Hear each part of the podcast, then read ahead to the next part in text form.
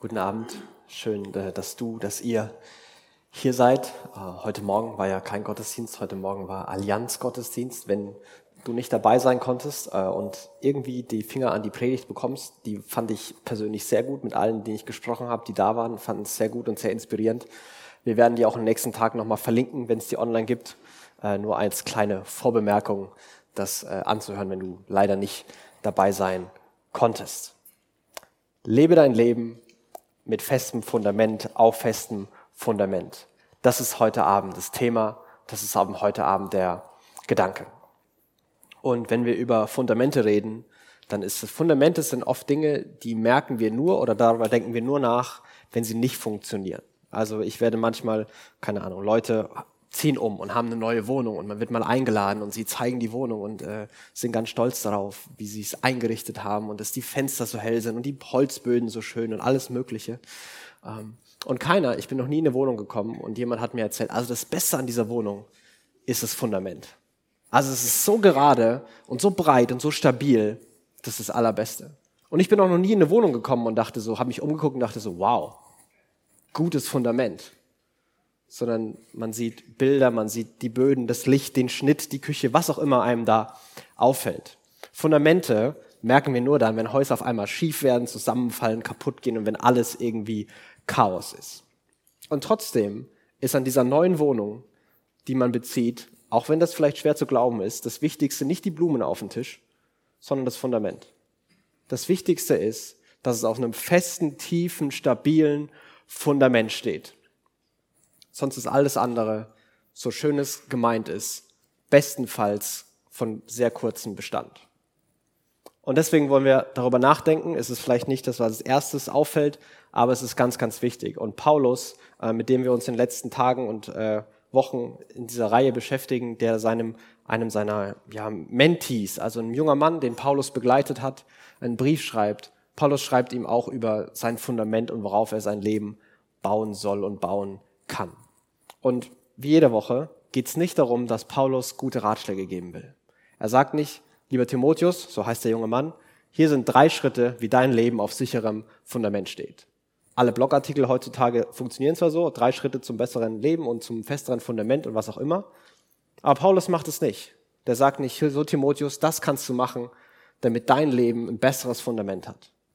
Sondern er beginnt nicht mit Ratschlägen, sondern er beginnt wieder mit einer Botschaft und sagt, lieber Timotheus, das ist das Fundament und darauf kannst du alles bauen.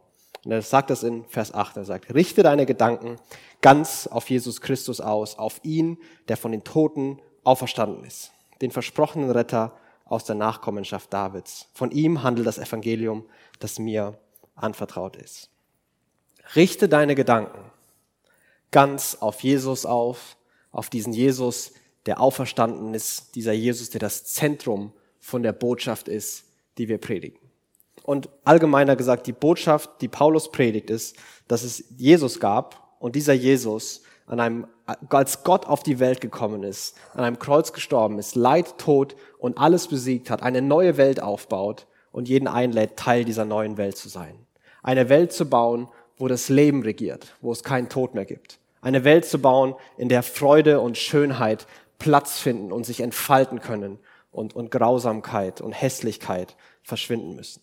Und er baut diese Welt und er sagt, das ist ein großer Plan, der schon lange läuft. Da ist diese Nachkommenschaft Davids und es bedeutet im Endeffekt, dass es seit Tausenden von Jahren schon angekündigt war, dass es da einen ganz großen Plan läuft. Dieser Plan hängt von einer einzigen Tatsache ab, dass dieser Jesus auferstanden ist. Und darauf, lieber Timotheus, sollst du deine Gedanken richten. Du sollst dran denken, dass Jesus lebt. Das hat nichts mit deinem Wohlbefinden zu tun, das hat nichts mit deinem Alltag zu tun, das hat nichts damit zu tun, was du machen kannst und was du nicht machen kannst. Denke einfach nur daran, dass alles schon da ist. Denke daran, dass Jesus lebt. Denke daran, dass es eine objektive Wahrheit gibt, eine objektive Tatsache gibt. Und an dieser Wahrheit hängt alles. Und ich werde mich jetzt mal ein bisschen aus dem Fenster lehnen und werde sagen, objektive Wahrheit, gerade wenn wir über Fundamente reden, ist wichtiger als subjektive Gefühle. Und ich weiß, dass es eine Botschaft ist, die wir täglich anders gepredigt bekommen. Denn was wir hören, die, die wichtigste Begründung, die wir geben können und die unsere Freunde immer akzeptieren werden, ist, ich fühle mich nicht danach. Okay, wenn, wenn er sich nicht danach fühlt, dann kann man, kann man ja wohl nichts machen. Und wir, wir glauben, okay, was sich richtig anfühlt, das ist auch richtig. Und was sich schlecht anfühlt, was sich falsch anfühlt, wo ich, ja, ist einfach unbequem und schwierig, da muss was nicht stimmen. Und es ist ein Konzept in unserer Kultur, wo wir ganz tolle Hashtags erfunden haben. Folge deinem Herzen, folge deinen Gefühlen oder bisschen früher hieß das noch YOLO. Lebe einfach dein Leben. Folge deinen Träumen. Lebe deine Gefühle aus. Wenn du eine Sehnsucht hast und wenn du einen Wunsch hast, lebe ihn. Und es ist kein guter Ratschlag. Das sind tolle Hashtags, aber das ist ein miserables Leben. Unsere ganze Kultur, unser ganzes System, Staat, Gesellschaft miteinander basiert darauf, dass Leute eben nicht tun, was sie immer tun wollen. Wir haben Gesetze, wir haben Polizei, die dafür sorgt, dass bestimmte Leute nicht tun, was sie tun wollen. Denn wenn jeder immer tut, was er tun will, dann gibt es totales Chaos. Folge deinem Herzen funktioniert in genau einem einzigen Szenario. Wenn das nur einer macht und alle anderen dafür sorgen, dass er seinen Willen bekommt. Und in einer Kultur, die total selbstzentriert ist, wo es darum geht, was will ich, wer bin ich, das klingt super. Auf den ersten Blick klingt das so toll. Folge deinen Gefühlen, folge deinen Herzen, lebe dein Leben so, wie du willst und lass dir von niemandem irgendwas sagen. Leb all deine Träume aus. Aber auf den zweiten Blick, wenn man Geschichten von Menschen hört und Geschichten von Menschen liest, sind es nicht die Erfolgsgeschichten.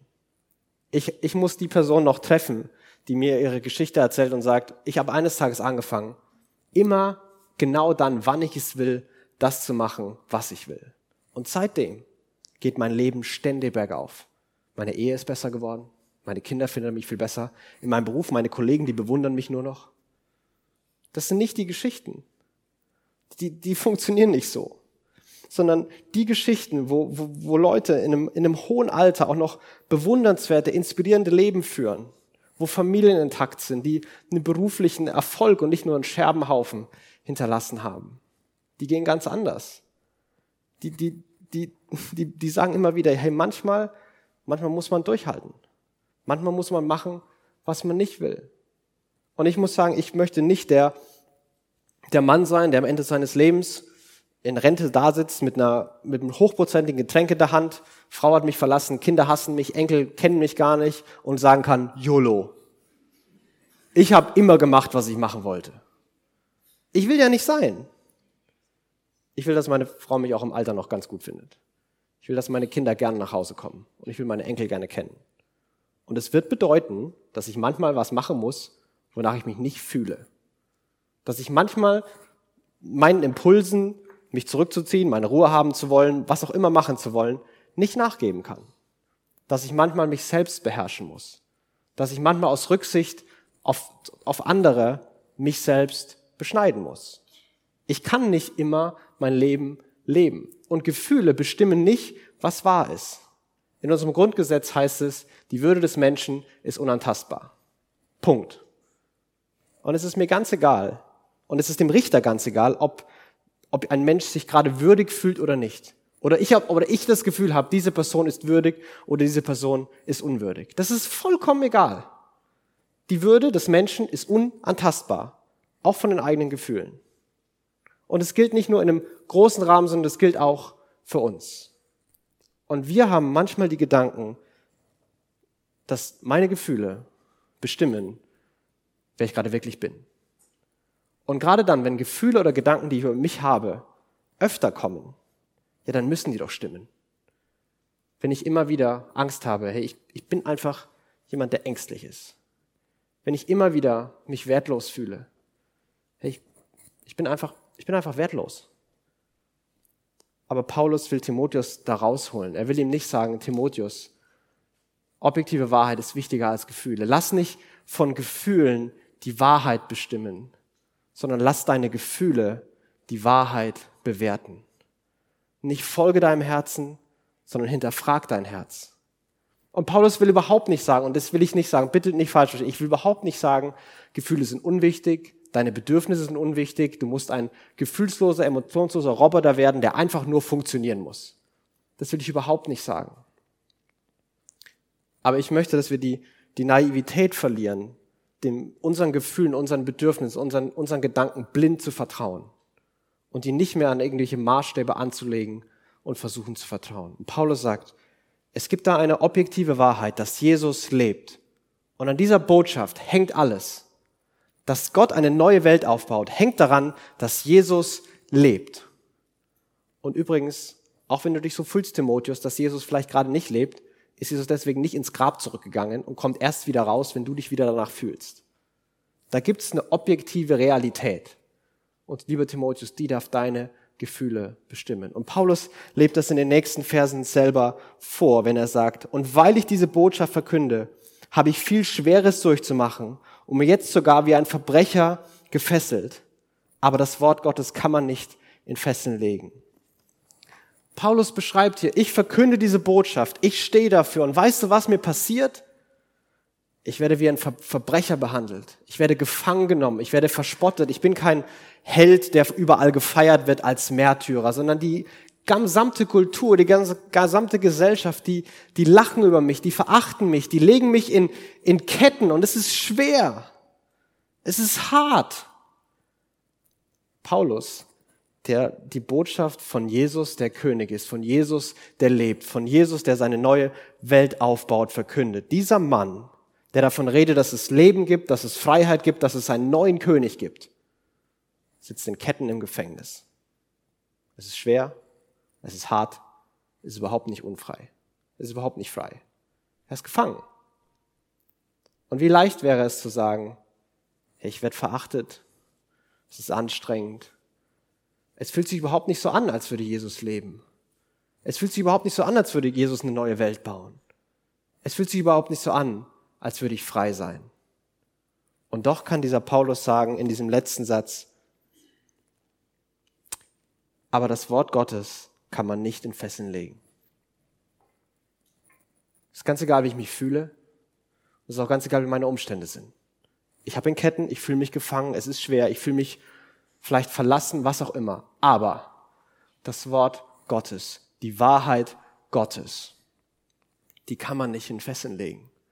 Die kann man nicht fangen, die kann man nicht biegen und verändern, sondern Gott und seine Wahrheit ist die absolut ultimative Realität.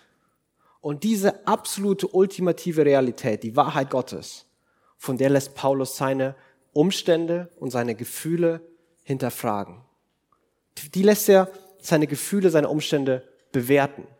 Und, er, und, und daraus entsteht was in ihm. Das ist dann im nächsten Vers, wo er sagt, deshalb nehme ich das alles auf mich. Ich ertrage es für die, die Gott erwählt hat, weil ich möchte, dass auch sie durch Jesus Christus gerettet werden und an der ewigen Herrlichkeit teilhaben. Er sagt, das ist wahr.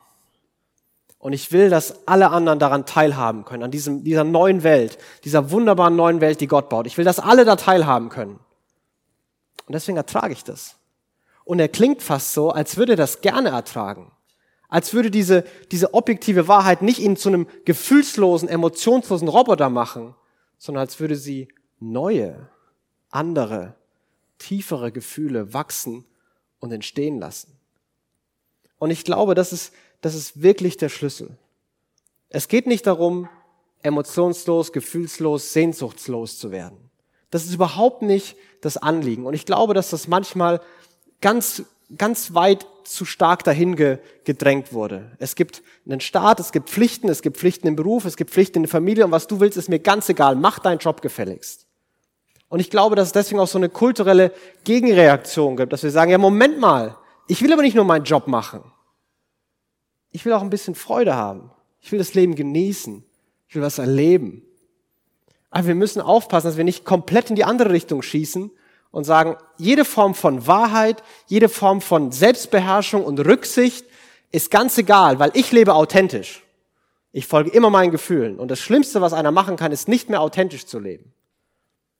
Und ja, es ist schrecklich, wenn Leute ein heuchelndes, was vorgebendes, unechtes Leben fühlen aber mir ist noch nicht ganz klar, warum Rücksicht auf andere nehmen oder Selbstbeherrschung unter nicht authentisch und was Schlechtes geworden ist. Wenn wir jeden, jede Sekunde unseres Lebens machen, was wir machen wollen, nie Rücksicht auf andere nehmen, dann wird unser Leben vielleicht authentisch sein, aber wirklich schrecklich. Auch für uns, nicht nur für alle anderen. Und Paulus möchte hier dieses, dieses Vorleben.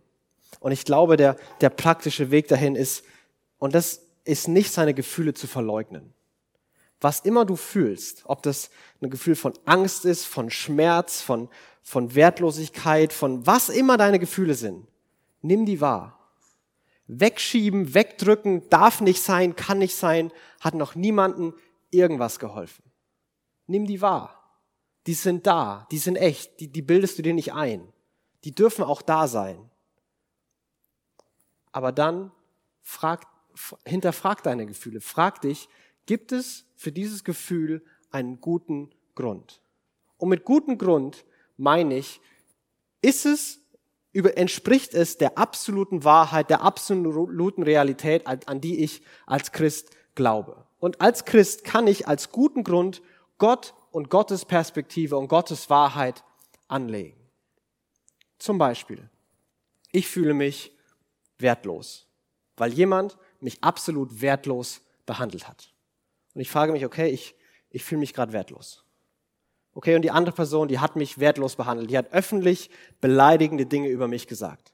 Und ich kann der nicht mal ein Missverständnis unterstellen, ich kann nicht mal sagen, das war nicht so gemeint, sondern nee, die Person, die wollte mich wirklich verletzen, die wollte mich einfach fertig machen. Und jetzt, okay, Reicht das als guter Grund? Okay, die wollte es, die hat es ernst gemeint, die wollte mich verletzen, also habe ich jetzt einen guten Grund, verletzt zu sein. Also habe ich jetzt einen guten Grund, wertlos mich zu fühlen. Und ich glaube, wir dürfen noch einen Schritt weitergehen, weil das ist nicht ultimativ. Die ultimative Wahrheit ist, ja, die Person wollte dich verletzen und ja, die Person wollte dich fertig machen. Aber Jesus lebt. Und Jesus lebt und lädt dich ein, an der neuen Welt teilzunehmen. Jesus liebt dich. Jesus findet dich wertvoll. Jesus hat sein Leben für dich gegeben. Und die Person darf denken, was sie will, die Person darf fühlen, was sie will. Mein Wert hängt nicht davon ab, was du sagst, sondern davon. Und selbst wenn ich mich gerade wertlos fühle wegen dir, lasse ich nicht zu, dass das die ultimative Wahrheit verändert oder verschiebt oder das ultimativ wird. Denn das ist die Wahrheit. Jesus lebt. Und das ist Evangelium. Und Timotheus, denk daran. Vielleicht hast du Angst. Ja, warum habe ich Angst?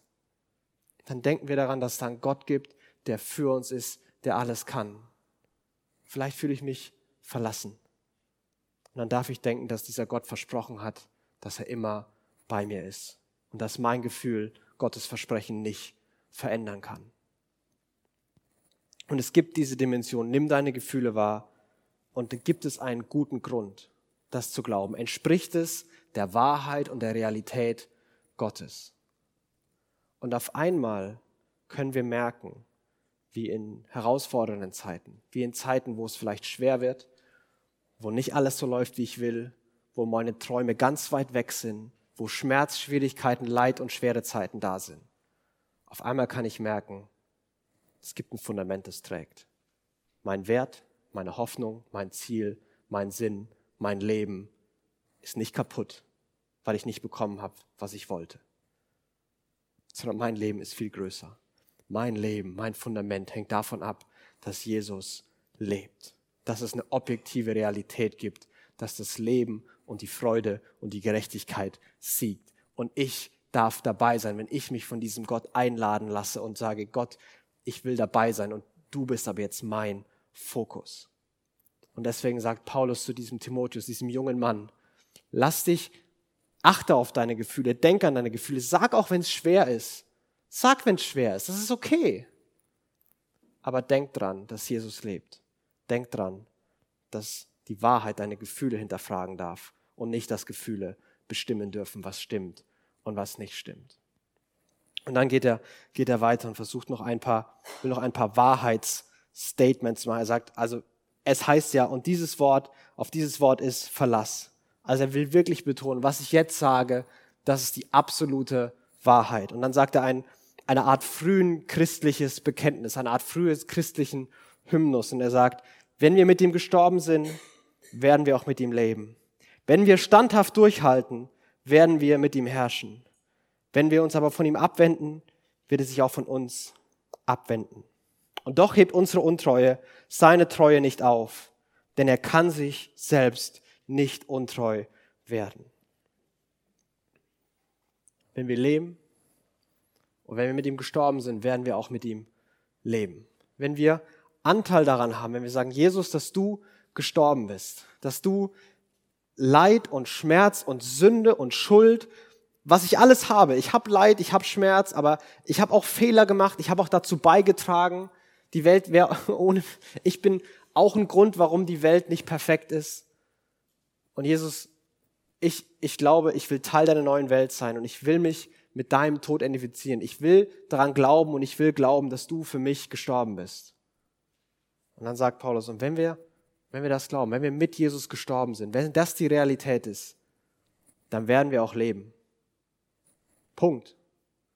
Da mag es Auf und Abs dazwischen geben, da mag es hier und da Zweifel geben, da mag es Schwierigkeiten geben, aber wer immer mit Jesus gestorben ist, der wird auch mit ihm leben. Das ist die Wahrheit. Und dann sagt er, wenn wir standhaft durchhalten, dann werden wir herrschen. Das fand ich ein bisschen erstaunlich. Wie wichtig und wie groß Gott, ein, wie viel Wert Gott Durchhalten gibt. Also wenn ich sagen, wenn ich mir Herrscher aussuchen würde, dann würde ich die Besten der Besten nehmen. Die, die selbst in den größten Drucksituationen wirklich performen können. Die, die unter größtem Leid, unter größtem Stress die absolut besten Leistungen bringen. Die Helden, die inspirierenden Persönlichkeiten, die, die sollen irgendwann herrschen. Die sollen in dieser neuen Welt dabei sein. Die sollen die Ersten sein. Aber Paulus sagt hier, hey, wer durchhält, wer festhält, wer nicht aufgibt, der wird herrschen. Als würde er sagen wollen, manchmal reicht es, durchzuhalten. Und es gibt Lebensphasen und es gibt Lebenssituationen, in denen es vollkommen reicht, durchzuhalten. Wo wir nicht die besten, schönsten, tollsten und erfolgreichsten sein müssen, wo wir nicht einen weltverändernden Einfluss haben müssen, sondern wo wir vielleicht einfach nur morgen, morgen wieder aufstehen müssen und durchhalten müssen. Wo wir einfach nicht loslassen. Ja, man muss Situationen manchmal angeben und wegzuschauen und zu tun, als, als würde alles von alleine wieder werden, ist nicht die Lösung. Aber aufgeben auch nicht. Einfach aufzugeben, einfach etwas wegzuwerfen, hat noch nie irgendwas gebracht. Eine Freundschaft wird schwierig, ich suche mir neue Freunde. Jemand hat mich verletzt, ich suche mir neue Freunde. In der Partnerschaft wird's komisch, ich suche mir einen neuen Partner. Oh, mein Beruf ist zu stressig und zu anstrengend, ich suche mir einen neuen Beruf. Und wir fangen immer wieder von vorne an. Und wir wundern uns, warum sich die Erfüllung und das, wonach wir uns sehnen in Freundschaften, im Beruf, in Partnerschaften, warum sich das nicht einstellt. Ja, weil die Dinge Zeit brauchen, weil es Prozesse sind und weil es Phasen gibt, wo man einfach nur durchhalten muss. Und Gott sagt, und Gott hat auf Durchhalten so einen großen Wert, dass er sagt, wer immer durchhält, der wird herrschen. Manchmal ist nicht aufgeben genug. Und ich glaube, dass manche hier sind, durchhalten ist gerade genug. Durchhalten ist gerade genug. Du darfst das glauben und du darfst die Erwartungshaltung und den Stress, den du dir selber auflegst, darfst du gerne wegschieben. Durchhalten ist gerade genug. Und er geht weiter und er sagt, wenn wir uns von ihm abwenden, dann wird er sich auch von uns abwenden. Wenn wir sagen, ist alles schön und gut, christlicher Glaube, Jesus, will ich nichts mit zu tun haben. Ist nicht, ist nicht meine Welt, glaube ich einfach nicht dran. Dann sagt Gott, okay, wenn du dich abwenden willst, ich zwing dich nicht. Gott zwingt uns nicht. Das heißt nicht, wenn wir uns abwenden, dann jagt er uns mit dem Stock zurück, bis wir wieder da sind, wo wir sind. Sondern Gott akzeptiert das. Wir dürfen ganz freiwillig entscheiden, ob wir das wollen oder nicht.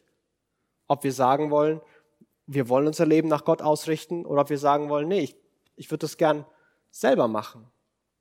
es ist schön und Gott, gut, dass es Gott geht, aber ich will entscheiden. Ich will mein Leben leben.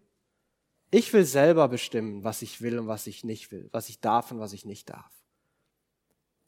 Und Gott lässt das zu. Aber wir müssen uns entscheiden und wir können nicht beides haben. Ich glaube, wir, wir denken manchmal, okay, wir sind vielleicht auch so hin und her gerissen. Wir fragen uns manchmal, warum tragen Fundamente nicht? Aber wenn wir zwei Fundamente bauen und, und die sind so, ja, natürlich bauen wir da kein ordentliches Haus drauf. Ja, natürlich fühlt sich das an, als würden wir hin und her gerissen sein und es wankt manchmal hier und wankt manchmal da. Gott lädt uns ein, dabei zu sein. Und Gott lädt uns, lädt jeden ein. Und Gott weist keinen ab, der sagt, Gott, ich will zu dir gehören. Egal was deine Geschichte ist, und die kenne ich wahrscheinlich gar nicht, aber du bist nicht zu klein, zu unwichtig, zu schlecht, zu schuldig, zu was weiß ich, dass Gott sagen würde, nee, du nicht. Gott will dich dabei haben. Gott ist auch für dich gestorben und Gott lädt auch dich ein. Aber es ist eine Illusion zu glauben, ich kann dieses Fundament, diese Sicherheit, all das haben, ohne dass ich mich ganz auf Gott stelle und mich auch ganz auf Gott verlasse. Ich kann keine Freude haben ohne einen Gott, der selbst Freude ist. Nicht, weil Gott gemein ist und uns wegnimmt als Strafe, sondern wenn Gott Freude ist und wir von der Freude weggehen, ja, dann, dann bleibt da nur Trostlosigkeit. Wenn Gott Leben ist und wir das Leben verlassen, ja, dann, dann bleibt da nur Tod. Wenn Gott die Liebe ist und wir die Liebe verlassen, ja, dann bleibt da nur grausame Gleichgültigkeit. Das geht einfach nicht. Gott ist das. Und ohne Gott geht es nicht. Das ist die, der christliche Glaube. Und deswegen sagt Paulus hier, hey, entscheid dich. Bleib dran, halte durch und wende dich nicht ab. Bleib dran, halte durch. Und trotzdem ich glaube, es ist auch kein Zufall, dass Paulus in der Reihenfolge macht. Trotzdem hört er auf mit diesem Gedanken und sagt, und doch hebt unsere Untreue seine Treue nicht auf, denn er kann sich nicht selbst untreu werden. Und doch, und doch kann alles, was wir tun, alles, was wir versprechen und doch nicht halten, alles, was wir uns vornehmen und doch nicht machen, alles, was wir gerne machen wollen und manchmal nicht machen, können. Nichts davon kann aufheben, dass Gott immer macht, was er machen will, dass Gott immer hält, was er verspricht. Gott kann sich nicht verändern. Und in einer Welt, die vergänglich ist, die schnelllebig ist, wo wir uns fragen, kann ich mich auf den anderen verlassen? Wird der andere mich morgen auch noch mögen? In einer Welt, in der so viel Veränderung und Wechsel und Vergänglichkeit ist, Gott verändert sich nicht. Gott kann sich nicht verändern. Er kann sich nicht selbst untreu werden. Ist eine unfassbar großartige Botschaft. Wenn du Christ bist, hattest du mal einen Moment, wo du wirklich geglaubt und erlebt hast, dass Gott dich liebt? Wo du einen Moment hattest, du dachtest, wow, ist ja unfassbar, dass Gott mich so lieben kann, wo du gar nicht in Worte fassen kannst, was Gott über dich denkt. Und du hattest diesen Moment und diesen Gedanken. Ich, ich, wenn, wahrscheinlich hattest du den. Wahrscheinlich hattest du aber auch Momente, wo du gedacht hast, Gott kann dich gar nicht mehr lieben. Aber Gott kann sich nicht ändern. Gott kann nicht dich eines Tages lieben und dann wieder nicht mehr. Ah, und dann liebt er dich mal wieder und dann mal wieder nicht. Gott ist nicht launisch. Und Gott macht das doch schon gar nicht von, von deiner Leistung, deiner Befindlichkeit und deinen Gefühlen abhängig. Gott liebt dich, weil er dich gemacht hat, weil er für dich gestorben ist, weil er dich bei sich haben will. Und Gott hat dich schon immer geliebt und er wird dich lieb, immer lieben. Und er kann sich gar nicht ändern. Die Gedanken, die Gott über dich hat, die Liebe, die du in diesem Moment damals gefühlt hast, wo du einen, Moment, einen Blick bekommen hast in die Realität Gottes und was Gott über dich denkt, das ist die unveränderliche Realität und trotzdem nur bestenfalls ein kleiner Vorgeschmack auf das, wie sehr Gott dich wirklich liebt. Hattest du Momente, wo du gemerkt hast, Gott hat dich versorgt? Gott, hat dich, Gott ist treu, Gott kümmert sich, Gott hält seine Versprechen. Gott kann sich nicht verändern. Gottes Versprechen sind nicht von unseren Gefühlen abhängig, sondern Gott hält seine Versprechen, weil Gott sich nicht verändert. Und auch das ist wieder die, die Botschaft, zu der Paulus hier Timotheus einladen will. Das Fundament deines Lebens ist nicht, dass du auf jeden Fall immer alles hinkriegen wirst, dass du keine Fehler machen wirst, dass du nicht hinfallen wirst, sondern das Fundament ist, dass Gott treu ist. Und egal was du tust, egal wie untreu du wirst, egal wie oft du versagst, egal wie schuldig du dich fühlst, egal wie viel Fehler du machst, Gott wird sich nicht ändern. Gott wird nicht untreu. Gott wird dich nicht auf einmal verlassen. Gott hat nicht irgendwann die Schnauze voll. Bevor du geboren wurdest, an dem Tag, an dem Jesus für dich gestorben ist, und an jedem Tag, egal wie du dich fühlst, hat Jesus die gleiche Liebe für dich.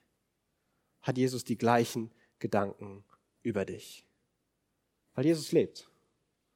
Jesus lebt an deinen guten und deinen schlechten Tagen. Und Gott liebt dich an deinen guten und deinen schlechten Tagen. Gott ist treu und er kann gar nicht anders. Er kann gar nicht anders als treu zu sein und zu bleiben. Und, und christlicher Glaube ist sich auf dieses Fundament zu stellen. Christlicher Glaube ist nicht zu performen. Christlicher Glaube ist nicht nach seinen Ratschlägen, nach gewissen Ratschlägen sein Leben zu bauen, sondern christlicher Glaube ist zu sagen, da gibt es einen Gott und er ist Gott. Ich bin kein Gott, ich erkenne diesen Gott an. Und ich, ich nehme an und ich glaube, dass dieser Gott mich liebt, dass er mir vergibt und ich richte mein Leben nach diesem Gott, so gut ich eben kann. Aber all das hängt nicht von mir ab, sondern all das hängt davon ab, dass Jesus lebt und dass Gott treu ist. Und, und all das kann ich gar nicht beeinflussen. Und daran möchte ich uns erinnern. Und daran dazu möchte ich uns auch einladen, das vielleicht wieder neu zu fassen, die Perspektive wieder neu zu bekommen, was wahr ist. Vielleicht gerade dann, wenn du dich in dir selbst und in Gefühlen verloren hast. Ich möchte beten. Jesus, ich ähm, danke dir, dass du lebst. Und Gott, du siehst, wo ähm, wir immer wieder in, in Momenten, in Phasen daran zweifeln, wo wir glauben, dass die Welt untergeht, wo wir glauben, dass es keine Hoffnung mehr geben kann, wo wir glauben, dass es nicht weitergeht, wo wir glauben, dass es zu spät ist und alles vorbei ist. Gott, du siehst, wo wir uns in uns selbst verlieren und uns in Zweifel und Verletzung und Scham und Schuld und Selbstmitleid verlieren. Und Gott, du siehst die von uns, die gerade in den Momenten stecken. Und Gott, ich bete, dass du uns durch deine Wahrheit unsere, unsere Blasen manchmal, die wir uns in unseren Köpfen bauen, platzen lässt. Und dass wir einen freien Blick wieder bekommen auf deine Realität, dass du lebst, dass du dich freust über uns und dass du uns liebst und dass du jeden einlädst, zu uns zu kommen.